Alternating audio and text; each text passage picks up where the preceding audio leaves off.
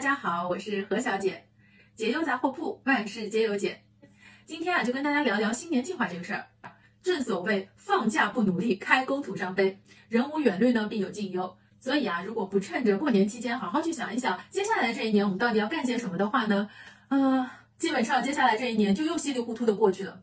毕竟打工人的生活是一年又一年，想想之前的几年是不是就是这样过来的？所以呢，过年吃喝玩乐之余呢，我们还是得好好想一想，接下来这一年我们到底想要干些什么。以我的经验呢，如果在年初的时候啊，给自己定一到两个目标的话，其实完成率还是很高的。而且定完之后啊，一定要把你的目标打出来，大大的 打出来，这个非常重要，一定要把它贴在非常非常醒目的一个位置，让自己呢经常可以看到，经常可以提醒自己还有事儿没干的。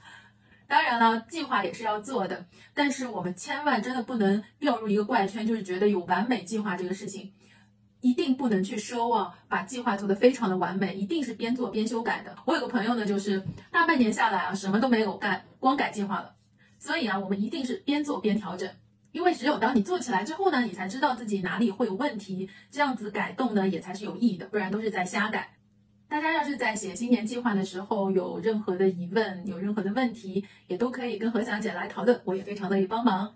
那这里呢，也给大家分享一下何小姐的新年的计划。那今年呢，我会把自媒体这块重新做起来，嗯，从音频转战到视频，全年的视频产出量呢不低于两百条，还挺多的。其实压力还挺大的，但是呢，也会去努力完成，也希望大家可以监督我。